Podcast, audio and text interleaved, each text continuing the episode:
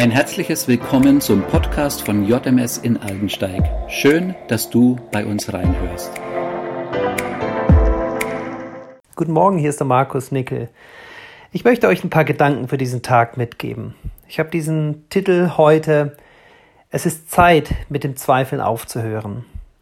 Und wir schauen uns diese Situation an, wo die Jünger zusammenstehen nach der Auferstehung Christi und wo sie aufgeregt sich unterhalten über diese Emmaus-Begegnung. Thomas, der Jünger, steht mit dabei und hört diesen eifrigen, äh, Behauptungen zu. Und er selber war einer derjenigen, der nicht vollständig davon überzeugt war, von diesen Erzählungen. Er brachte seine Zweifel zum Ausdruck.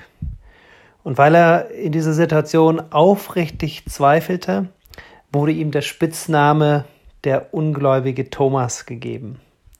Dieses Etikett, das haftete und rein in die Schublade zum Thomas, du Zweifler.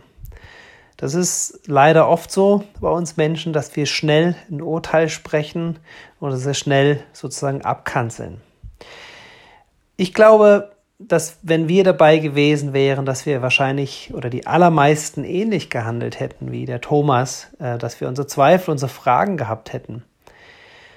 Und das Gute ist, wenn wir diese Story lesen und uns beschäftigen damit, dann sehen wir, dass Jesus mit diesem Umstand sehr gut klarkommt. Er hält dieses Hinterfragen, dieses Zweifeln gut aus und er begegnet Thomas liebevoll und direkt. Nämlich eine Woche später ähm, als die Jünger sich in einem verschlossenen Raum treffen, ähm, trotz dieser verschlossenen Tür erscheint Jesus mitten in diesem Raum unter den Jüngern und sagt, Friede sei mit euch. In diesem Moment kehrt die Ruhe Gottes ein. Die Jünger sind da und merken, wow, hier passiert was ganz Besonderes. Jesus selbst ist unter ihnen, der Auferstandene. Und er blickt den Thomas an und sagt zu ihm, Thomas, leg dein Finger hier auf diese Stelle und sieh dir meine Hände an.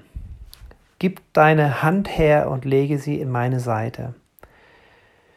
Und das Ganze lesen wir in Johannes 20, Vers 27 und 28. Und dann sagt Jesus weiter, und jetzt höre auf zu zweifeln und glaube.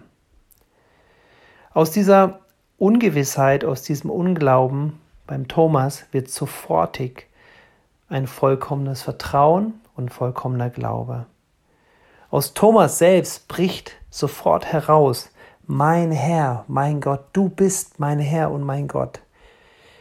Und diese Reaktion macht deutlich, dass Thomas glauben wollte ähm, und dass er einfach am Fragen war, dass er aufrichtig suchte nach der Wahrheit. Und als sich Jesus ihm zeigt, lösen sich sofort diese Zweifel auf. Jesus sagt im Vers 29, du glaubst, weil du mich gesehen hast. Und nun zu, uns. Ich glaube, dass es uns immer wieder auch so geht, dass wir vorübergehenden und gelegentlichen Zweifel haben. Das gehört zum, zur Nachfolge im, im Leben mit dazu. Und ich glaube, dass es Jesus sehr, sehr gut aushält. Und dass er diese Spannung auch manchmal auch zulässt, zu sagen, Mensch, ich möchte noch mehr verstehen, ich möchte noch mehr sehen, wie Jesus oder wie Gott da drin unterwegs ist. Und ich glaube auch, dass sogar es etwas Gutes sein kann, wenn wir zweifeln, weil wir intensiv und motiviert nach Gott suchen, nach dem, wo bist du da drin.